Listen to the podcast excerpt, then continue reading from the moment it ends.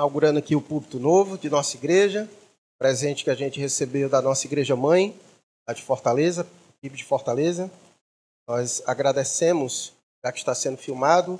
Muito obrigado, pastor Marcos e a nossa igreja mãe pela ajuda. Mateus capítulo de número 11, nós vamos meditar do verso 16 ao 30. Todos encontraram aí?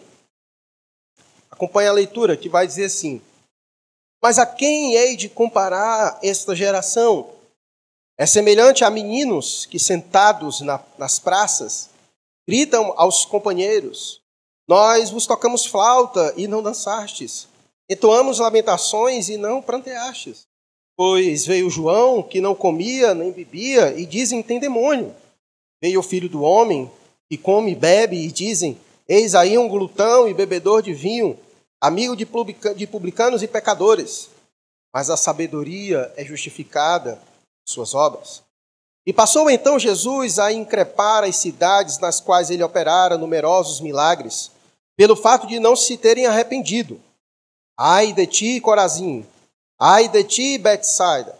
Porque se em Tiro e em Sidom se tivessem operado os milagres que em vós se fizeram, há muito que elas se teriam arrependido com pano de saco e cinza. E contudo vos digo no dia do juízo haverá menos rigor para Tiro e Sidom do que para vós outras. Tu, Cafarnaum, elevar-te-ás porventura até o céu, descerás até o inferno. Porque se em Sodoma se tivessem operado os milagres que em ti se fizeram, teria ela permanecido até o dia de hoje. Digo-vos, porém, que menos rigor haverá no dia do juízo para com a terra de Sodoma do que para contigo.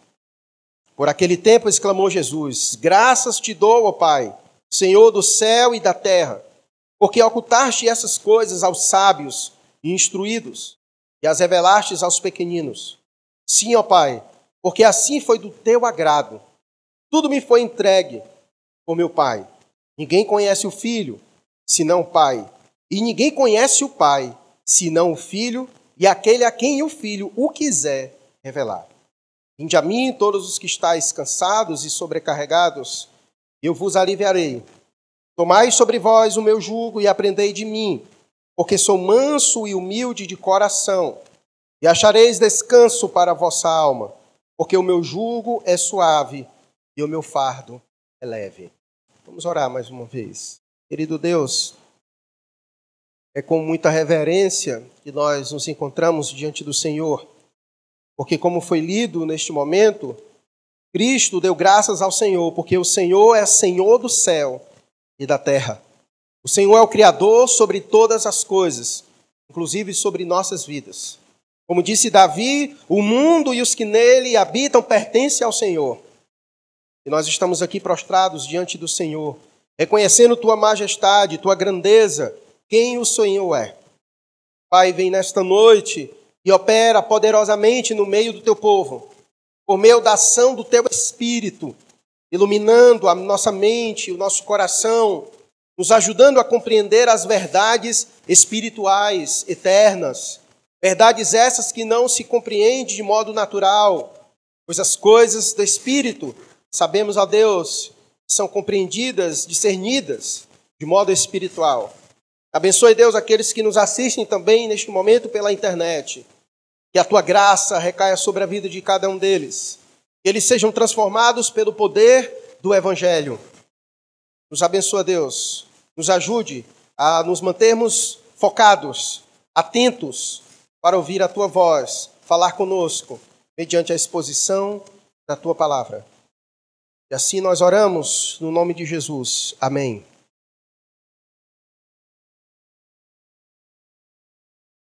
Quero lembrar os irmãos como foi que nós encerramos o sermão do domingo passado.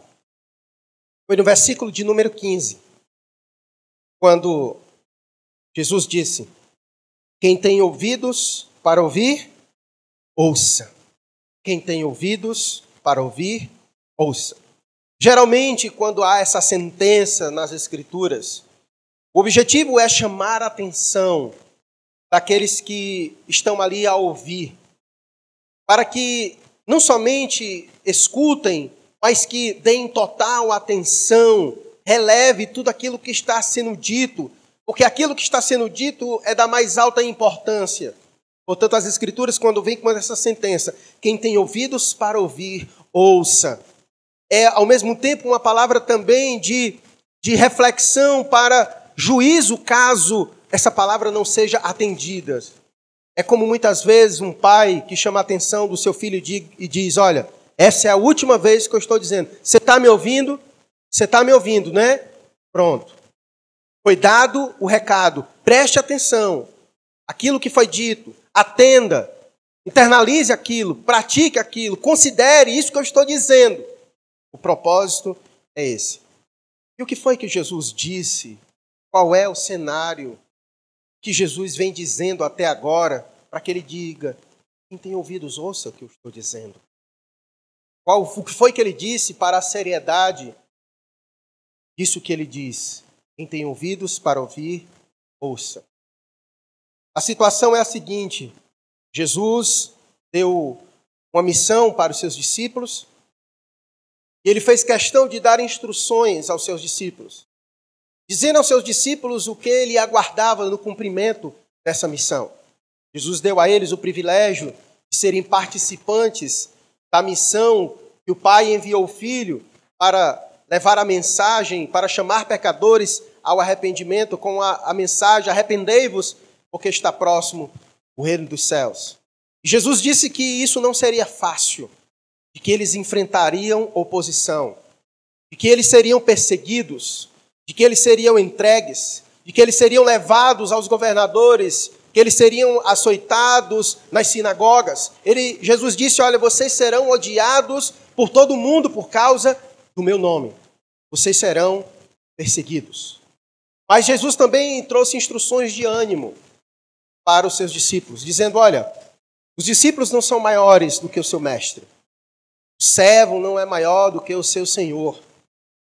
Isso é esperado para que aconteça com vocês, porque olha como eles me trataram, eu sou o Senhor, e olha como foi que eles trataram a mim.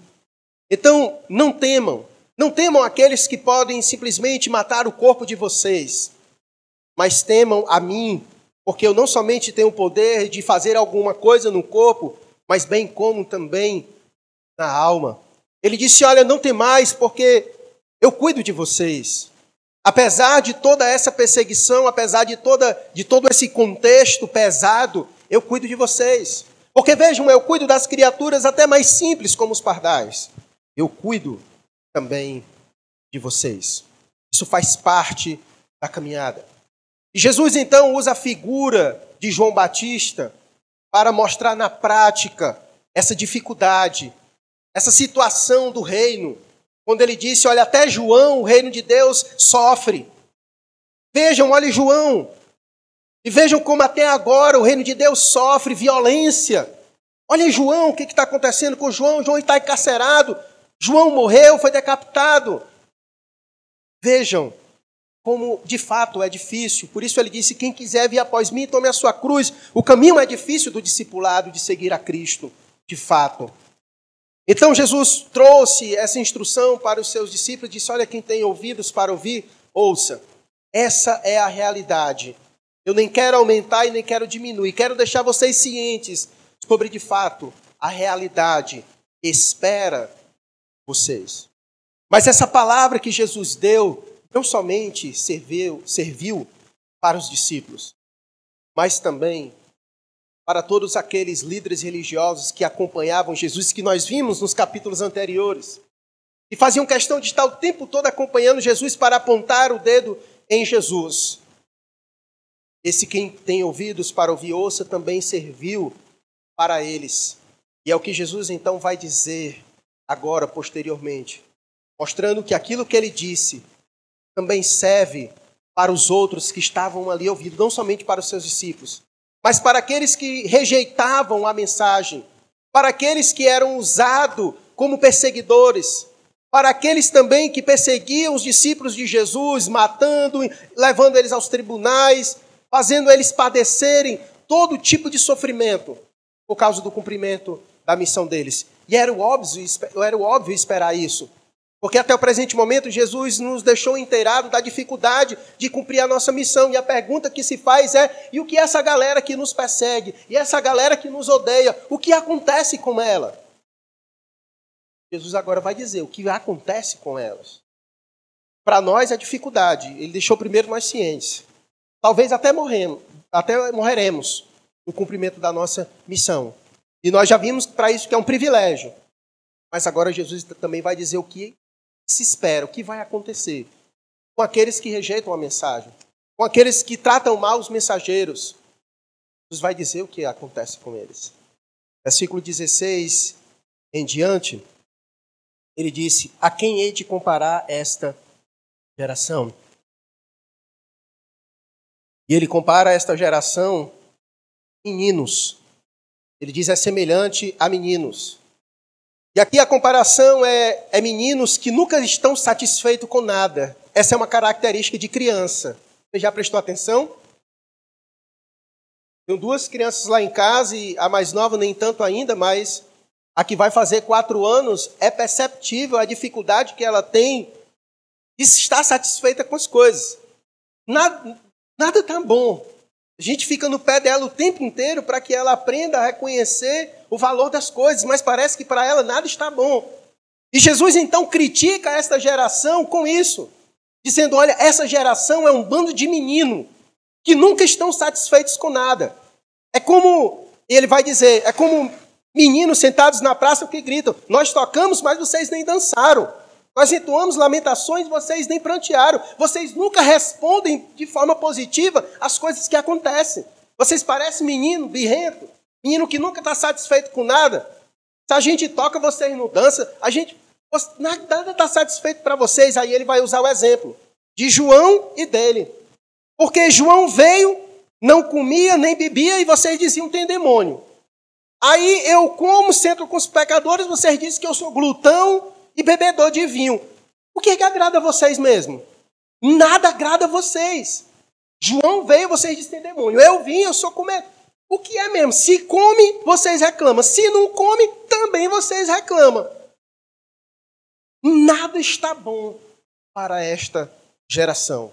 Esta geração, Jesus compara ela assim como meninos que estão o tempo todo insatisfeitos, e aqui, obviamente, a razão da sua insatisfação, que é o que ele vai dizer depois, é a sua incredulidade. Eles nunca estão satisfeitos. Eles sempre terão alguma queixa com o reino de Deus. Essa é a razão. Por isso que nós nunca podemos esperar desta geração eles estarem satisfeitos conosco porque eles nunca estarão, sempre terá algum motivo para criticar o reino de Deus. E aqueles que são usados por Deus para anunciar o reino, para levar o reino, terão sempre alguma coisa para dizer. Se nós formos condescendentes demais com essa geração, eles vão acusar a igreja de que a igreja para nada serve, não tem diferença nenhuma com o mundo. Mas se a gente prega santidade, vão dizer que nós somos muito exigentes, que nós somos legalistas, que nós pre... nunca estarão satisfeitos, porque a ideia, a razão pela qual estão, eles são assim, é a incredulidade do seu próprio coração. Não tem bom para eles. Hum, João Batista não era bom para eles. Nem Cristo era bom para esta geração. E a razão é aquela pela qual Jesus disse no começo do Evangelho de João: eles rejeitaram a luz, rejeitaram a Cristo, porque as suas obras eram más. Seu coração é mau. Não consegue ver nada de bom nas coisas do reino. Por isso estão sempre insatisfeitos. Não somente até agora, mas também mais na frente. Mas também mais na frente. É uma geração que nunca está satisfeita. Jesus enviou quantos? Quantos profetas Deus não enviou como mensageiro? E como eles trataram os profetas de Deus? E se você acompanhar desde o Antigo Testamento, você vai vendo essa história acontecendo. Era Deus mandando os profetas e eles massacrando os profetas. Até o momento que chega até o último dos profetas da antiga aliança, João Batista, e mesmo assim, o que eles fizeram com João? E aí chega o Cristo. E aí, quando Cristo chega, se espera de que, pronto, agora, qual é o defeito? Qual é o defeito de Cristo? Aquele que habitou neste mundo sem pecado algum, qual é o defeito dele? Eles colocaram defeito. Nós vimos nos relatos anteriores.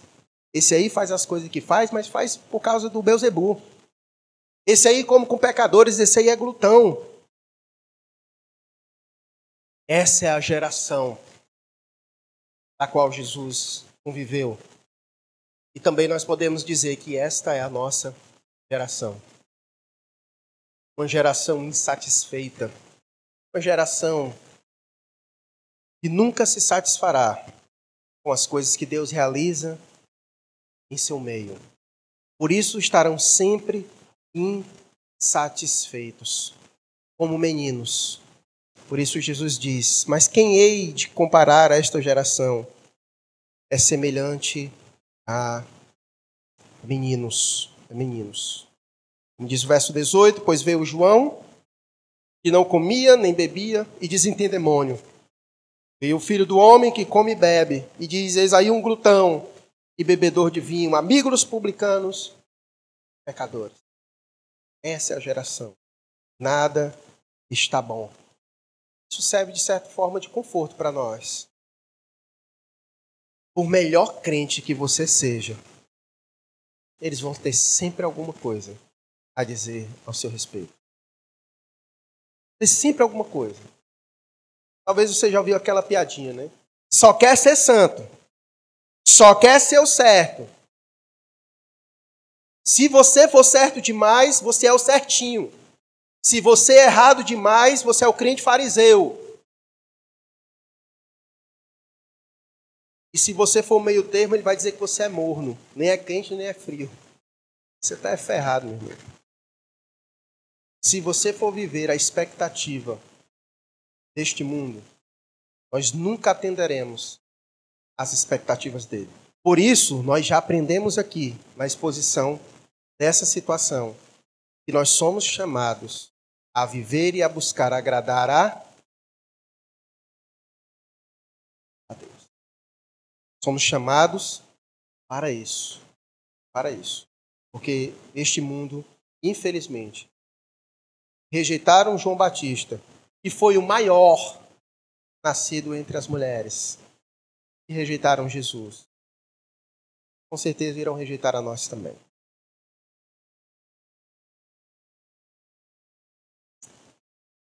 E aí, Jesus, então, a partir do verso 20, Jesus vem com a sentença. Jesus vem com a sentença porque nenhuma incredulidade nenhum coração orgulhoso, nenhum coração duro diante de Deus ficará impune. Jesus então vem, vem com palavras de juízo sobre a vida deles, dessa geração. A consequência de serem assim, a partir do versículo de número 20. Passou então Jesus a increpar as cidades nas quais ele operara numerosos milagres, pelo fato de não se terem arrependido. Jesus usa aqui então o exemplo de três cidades: Corazim, Betsaida e Cafarnaum. Jesus usa o exemplo dessas três cidades para increpar contra elas.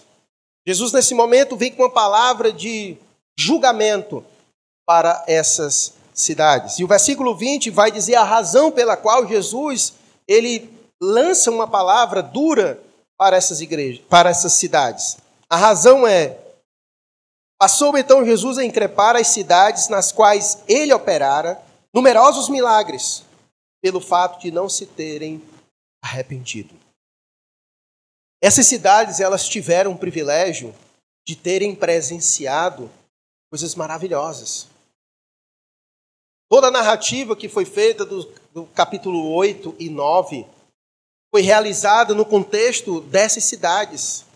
Jesus saiu percorrendo essas cidades, realizando milagres, sinais, operando, como diz aqui o texto. E o texto vai dizer que eles permaneceram duros na sua dureza de coração. Eles não se arrependeram diante de tudo aquilo que viram, de tudo aquilo que presenciaram. E ter presenciado tais coisas só as tornou ainda mais culpadas diante de Deus. Uma coisa nós precisamos aprender, nós já sabemos né, disso. A quem muito é dado, muito também é cobrado. Nós bem sabemos disso. Essas cidades foram privilegiadas, foram visitadas pelo Messias, pelo Deus encarnado. Jesus realizou grandes milagres na vida dela. Tanto é que Jesus junta aqui Corazim e Betsaida e depois deixa para falar só sobre Cafarnaum. No capítulo 8 e 9, Jesus realizou 10. 10 ações de curas e milagres. Só em Cafarnaum. Jesus realizou 5. Só em Cafarnaum. Só em Cafarnaum. Foi das cidades mais abençoadas nesse sentido de ter recebido a presença de Cristo com muito mais ênfase do que em outros lugares. Por isso que no verso 23, Jesus diz: Tu, Cafarnaum, elevar-te-ás porventura até o céu. Porque ela foi beneficiada demais. Muitos milagres aconteceram. Aquilo poderia deixar ela orgulhosa de ter recebido Cristo, por ele ter operado tantos milagres no meio de Cafarnaum. Mas Jesus vai dizer: descerás, na verdade, é ao inferno. Porque aquilo que foi promovido em vosso meio, que deveria servir como uma abertura das cortinas do céu para que vocês pudessem contemplar o poder de Deus, na verdade, isso em vez de fazer vocês subir, isso só condenou ainda mais vocês, fazendo vocês descerem até o inferno, como é dito no versículo de número 23. Jesus então trepa contra essas cidades, porque nela ele operara numerosos milagres e eles não se arrependeram pelo fato de Jesus ter realizado inúmeras coisas em seu meio. Nós temos o privilégio, e aqui é uma palavra que serve também para, para nós, e para todo o Ocidente. Vocês já pararam para perceber o contexto em que nós vivemos? O Ocidente foi privilegiado. O Ocidente é, é, é o lugar onde o cristianismo cresceu. O Ocidente é o lugar onde foi presenciado inúmeros agir de Deus no Ocidente. O Ocidente é marcado pelo avanço do cristianismo, podemos dizer que o cristianismo, o seu foco é no Ocidente. O que hoje nós temos presenciado no Ocidente é essa incredulidade. É a incredulidade que ocorre no Ocidente. Uma região do mundo tão beneficiada, onde as pessoas já nascem tendo o privilégio de poder se dizer cristão, tem contato com as Escrituras, ouve falar de Deus, ouve falar de Cristo. É um grande privilégio. Porque outras culturas, em outros lugares, não se tem esse privilégio. Como em vários lugares do Oriente, como em vários lugares do mundo.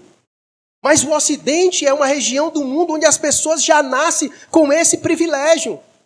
É como se fosse a, a, a religião do Ocidente, o cristianismo querendo ou não, ela já nasce tendo contato com o cristianismo.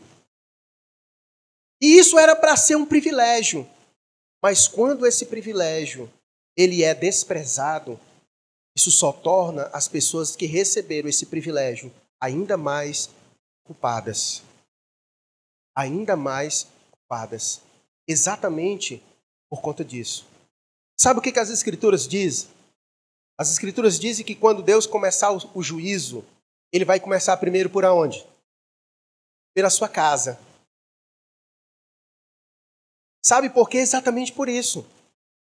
É por isso, irmãos, que há uma grande diferença do mundo ser incrédulo e de nós agirmos com incredulidade. Há uma grande diferença.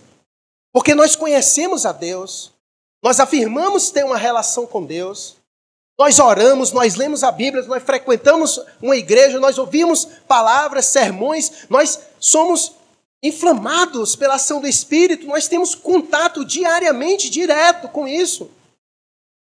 E mesmo assim, em diversos momentos da nossa vida, nós agimos com incredulidade. E é por isso que Deus, muitas vezes, ele pega mais pesado conosco exatamente por isso. Porque nos é dado muita coisa. E ao mesmo tempo em que nos é dado, também nos é cobrado, à medida daquilo que é nos dado. À medida que Deus nos revela, Ele nos cobra mediante esta revelação. Ele nos cobra mediante a revelação que Ele nos dá. E é exatamente isso que Ele está fazendo aqui agora, nessas cidades. Ele está dizendo: olha, e, e olhe que Ele usa outras cidades pesadas. Ele usa aqui como exemplo Tiro e Sidom, que eram regiões da Fenícia, onde nós sabemos que havia uma adoração a Baal muito forte. Quando a gente lê o Antigo Testamento, é só que a gente escuta é Baal, adoração de ídolos, toda aquela coisa toda. Cidades perversas. E o que dizer de Sodoma? O que dizer de, de Gomorra? Não preciso nem dizer, porque você já sabe o contexto. E o que foi que Deus fez? Deus destruiu aquelas cidades por causa da perversidade, da impiedade. E Deus está dizendo: olha, o que vocês estão fazendo é pior do que essas cidades. Porque se talvez tivessem ocorrido nelas o que está correndo entre vocês, até mesmo aquele povo ímpio, aquele povo que vivia daquele jeito, aquele povo que foi destruído por Deus por causa da sua impiedade, eles teriam recebido muito melhor o que aconteceu entre vocês eles teriam recebido muito melhor o que aconteceu entre vocês. E o Senhor então traz uma palavra de juízo para, para eles, exatamente por causa disso. Uma coisa interessante desse texto, que ele diz no verso 24: Digo-vos, porém, que menos rigor haverá no dia do juízo para com a terra de Sodoma do que para contigo. Uma coisa interessante de nós falarmos, aproveitar esse texto, é que no dia do juízo de Deus haverá sentenças diferentes. O que Jesus está querendo dizer é exatamente isso: que a forma como Deus irá julgar Cafarnaum, e aqui está falando de Cafarnaum, vai ser diferente da maneira que ele vai julgar Sodoma. Ele está dizendo que haverá menos rigor no dia do juízo para com a terra de Sodoma que para contigo. E isso nós precisamos entender o que as Escrituras dizem. Deus reservou um dia para o juízo todo mundo. É verdade. E aqueles que não estão em Cristo serão lançados para o mesmo lugar, qual nós sabemos. Contudo, a Bíblia também ela nos assegura, ela nos certifica de que no dia do juízo haverá forma, haverá sentenças diferentes. Haverá sentenças diferentes. Isso é importante nós frisarmos. Porque geralmente as pessoas gostam de englobar tudo no mesmo pacote, mas não é. Mas não é. Existem formas diferentes do juízo de Deus. Todos serão condenados, mas uns sofrerão mais do que outros. E é exatamente isso que ele está dizendo aqui no texto. Que Cafarnaum vai sofrer mais, que Betsaida vai sofrer mais, que Corazim vai sofrer mais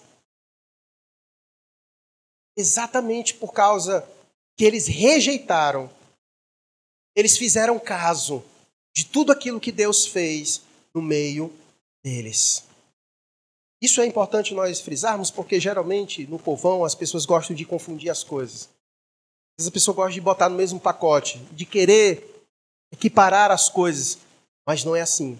É quando alguém diz que, não, matar é a mesma coisa que mentir, porque é tudo pecado. Negativo. É tudo pecado? É.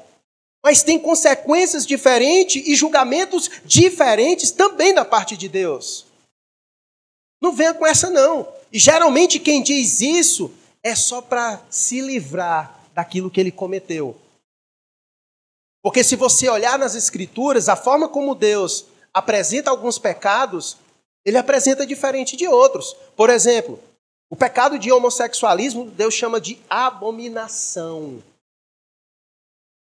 Poucos são os pecados nas Escrituras que Deus chama de abominação. Então, existem certos tipos de pecado que ofendem sim mais a santidade de Deus e não podem ser comparados com outros. É pecado? É pecado. É ofensa contra Deus? É. Mas uns são mais ofensas do que outros. Inclusive, terão suas sentenças também diferentes dos outros. É importante isso ser dito. Porque é exatamente isso que Jesus está dizendo aqui nesse texto. E o que trouxe essa sentença para essas cidades foi o fato delas não terem se arrependido. E aqui deixe, deixe-me aproveitar aqui essa oportunidade. Eu não sei se todos que aqui estão já se arrependeram dos seus pecados. Se não, ouça o versículo 15. Quem tem ouvidos para ouvir, ouça. Talvez você já veio à igreja inúmeras vezes. Você já ouviu a palavra inúmeras vezes. Não ache isso não faz diferença e não fará diferença no último dia. Porque fará total diferença. Porque você teve a oportunidade, você ouviu o que muitos outros não ouviram. Então, sair daqui sem refletir sobre o que ouviu é sentenciar a própria vida. É sentenciar a própria vida. Por isso que o discurso é sério. Por isso que Jesus disse: quem tem ouvidos para ouvir, ouça. A seriedade do que se diz, do que se apresenta. Por isso que Jesus vem com um tom pesado. É a realidade. E aqui eu sei que esse tipo de mensagem nem sempre é muito bem visto. Mas é importante nós dizermos: esse é um dos contextos pesados em que Jesus fala sobre condenação e juízo. E é importante nós entendermos que nos discursos de Jesus, Jesus fala muito mais sobre juízo do que céu. E há uma razão pela qual ele faz isso. É exatamente para tentar mostrar para as pessoas o horror que é isso. Para exatamente tentar mostrar para elas o horror disso. Para que elas reflitam sobre o seu comportamento, sobre a forma como ela reage ao Evangelho, sobre como ela reage à mensagem que é levada até ela. A intenção de Jesus é chamar os seus ouvintes a uma reflexão. Por isso que, se nós retirarmos esse tipo de, de discurso, qual será a reflexão? A reflexão é o que nós temos visto em nossos dias, de que não haverá juízo, de que você pode ficar tranquilo, que não existe inferno, isso é coisa criada pelo catolicismo romano lá atrás, para amedrontar as pessoas, para ganhar dinheiro. Isso é bobagem. Na verdade, Jesus morreu por todos e todos serão salvos, é universalismo. Não é verdade isso, irmãos. Isso não é verdade. Isso não é verdade. Nós precisamos enxergar também amor. Porque o que Jesus está fazendo naquele momento é confrontando seus ouvintes com a incredulidade em seus corações. Jesus está dizendo para aquela geração: deixe de ser menino. Já que ele comparou eles a meninos, deixe de ser meninos, se arrependam, deixem de ser orgulhosos, reconheçam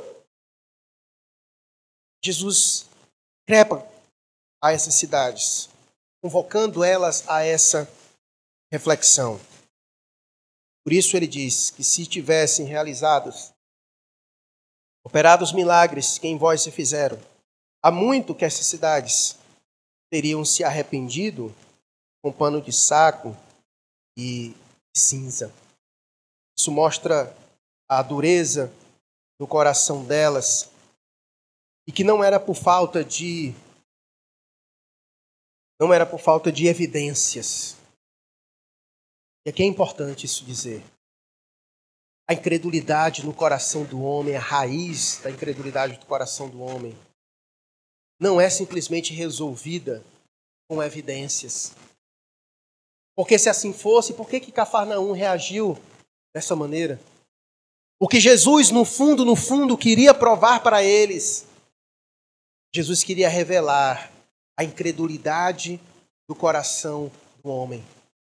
Não é por falta de evidências, porque Cafarnaum presenciou inúmeras evidências, mas foi comparada pior do que Sodoma e Gomorra.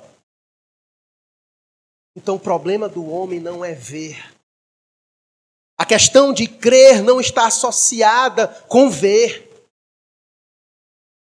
Porque esses lugares presenciaram, mas quanto mais viam, mais incrédulos ficavam. Quanto mais viam, mais incrédulos eles ficavam.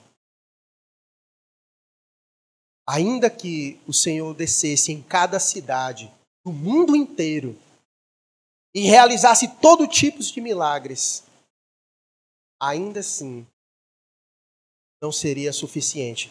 Porque como nós vimos, essa geração ela é como meninos, eles nunca estão satisfeitos.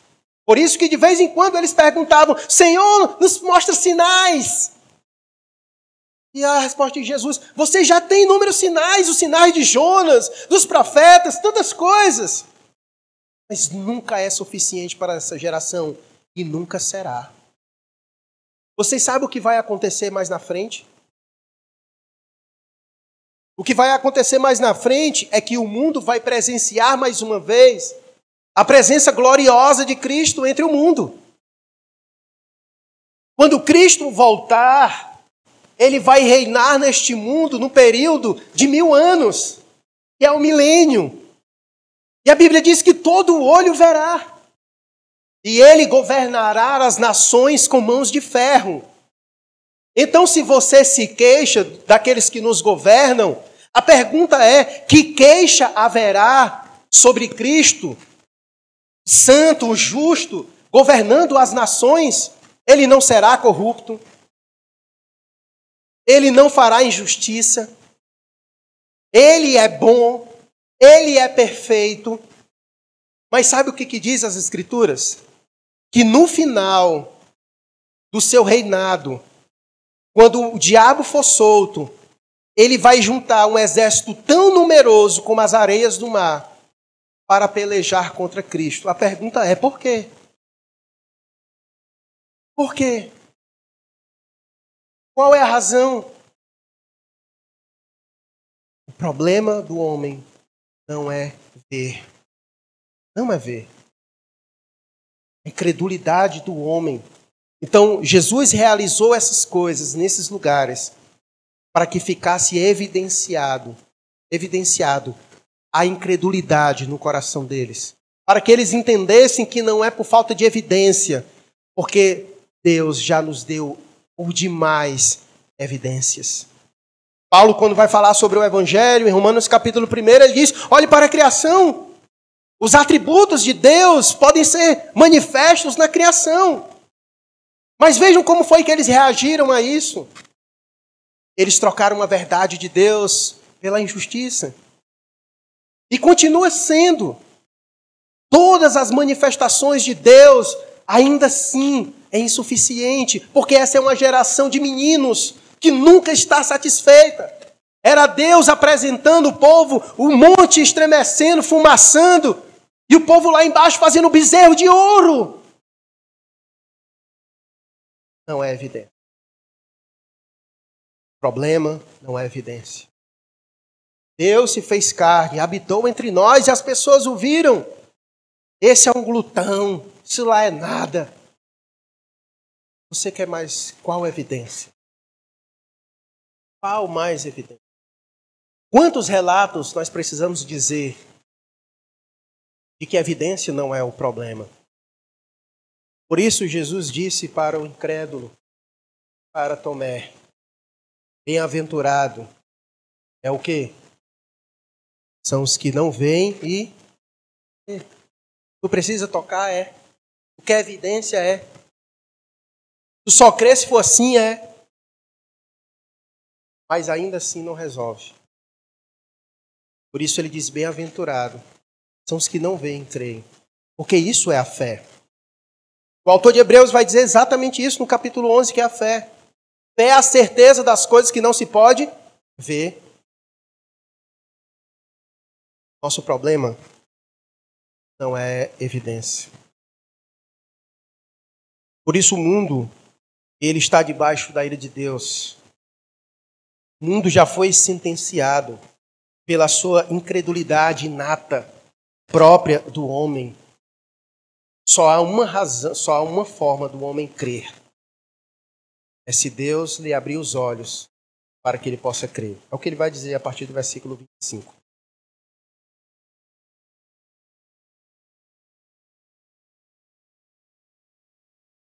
Por aquele tempo, exclamou Jesus: Graças te dou, ó Pai, Senhor do céu e da terra, porque ocultastes essas coisas aos sábios e instruídos, e as revelastes aos pequeninos. Sim, ó Pai, porque assim foi do teu agrado. Tudo me foi entregue por meu Pai. Ninguém conhece o Filho, senão o Pai. E ninguém conhece o Pai, senão o Filho e aquele a quem o filho o quiser. Então perceba a sentença. Jesus, nesse momento, ele dá graças ao Pai. Ele louva ao Pai por algo. A razão pela qual Cristo louva ao Pai é porque ele ocultou essa verdade aos sábios e aos instruídos, aos arrogantes, aqueles que são prepotentes, aos incrédulos, aqueles que olham para as coisas de Deus e zombam. Jesus diz: Pai, eu graças te dou, porque o Senhor ocultou essas coisas a eles, mas o Senhor revelou aos pequeninos. O Senhor revelou aos teus discípulos. Então perceba que o poder de ocultar e revelar está exatamente nas mãos de Deus. O poder de ocultar e de revelar está exatamente nas mãos de Deus. Por isso ele apresenta Deus assim: Graças te dou, ó Pai.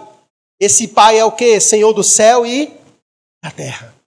Ele tem autoridade sobre todas as coisas. Ele é o Senhor do céu e da terra.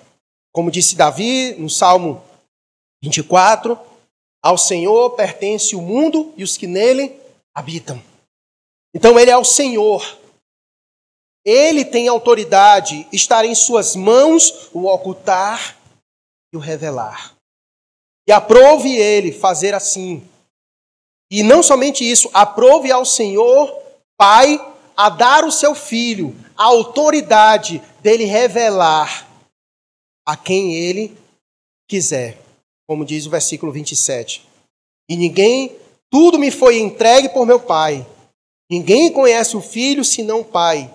E ninguém conhece o Pai senão o filho e aquele a quem o filho o quiser revelar. Então, ao Pai pertence, ao Pai é ele que tem autoridade de ocultar, de revelar. Ele deu isso ao filho, entregou ao filho autoridade para que o filho possa revelar a quem ele quiser. E nós cremos assim.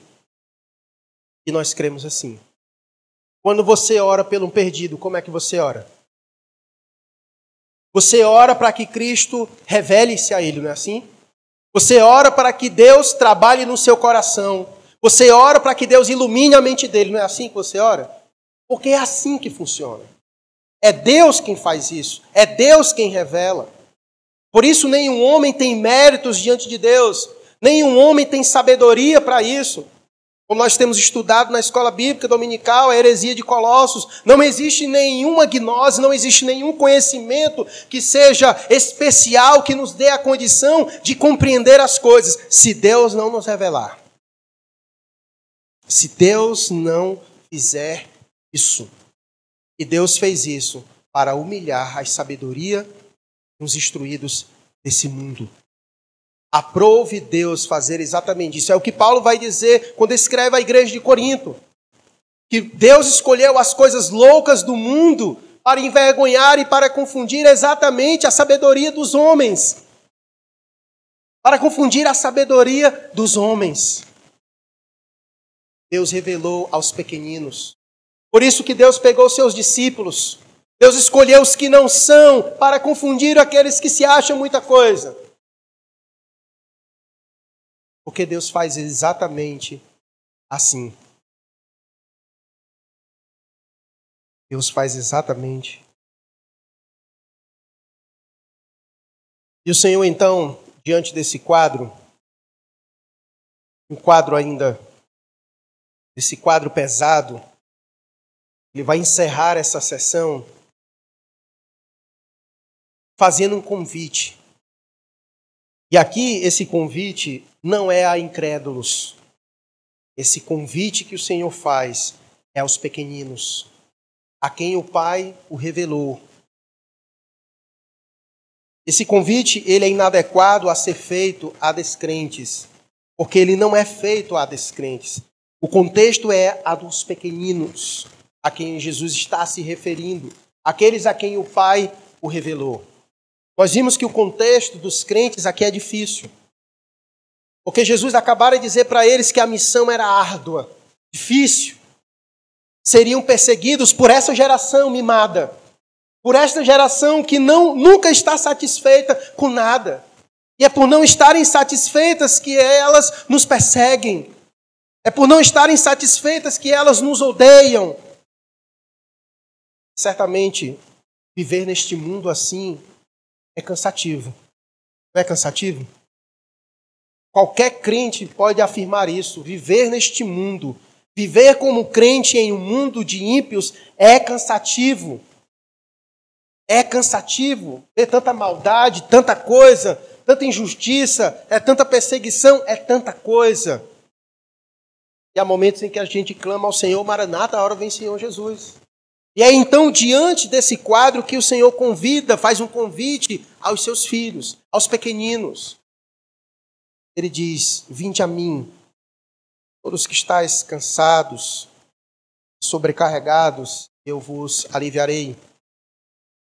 Tomai sobre vós o meu jugo e aprendei de mim, porque sou manso e humilde de coração, e achareis descanso para a vossa alma, porque o meu jugo é suave e o meu fardo é leve.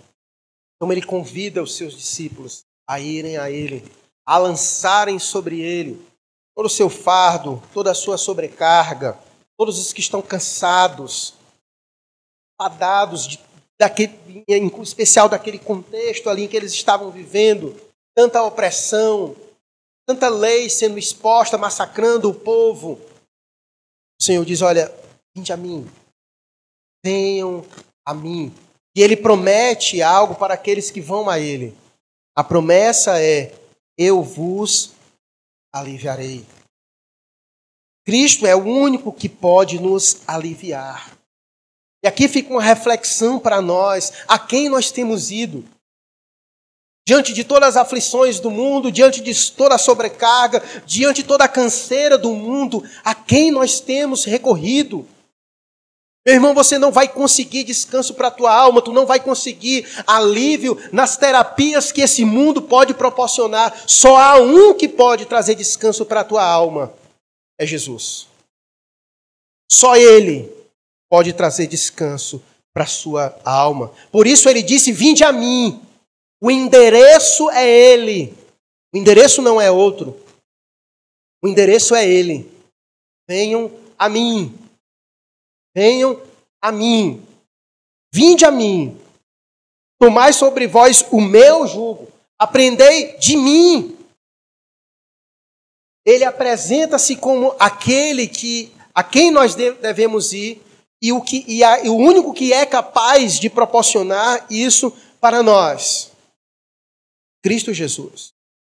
Cristo Jesus. Nós não podemos trocar Cristo, o que Ele pode nos oferecer, por aquilo que é oferecido no mundo. Não existe nenhuma terapia que se trabalhe a alma.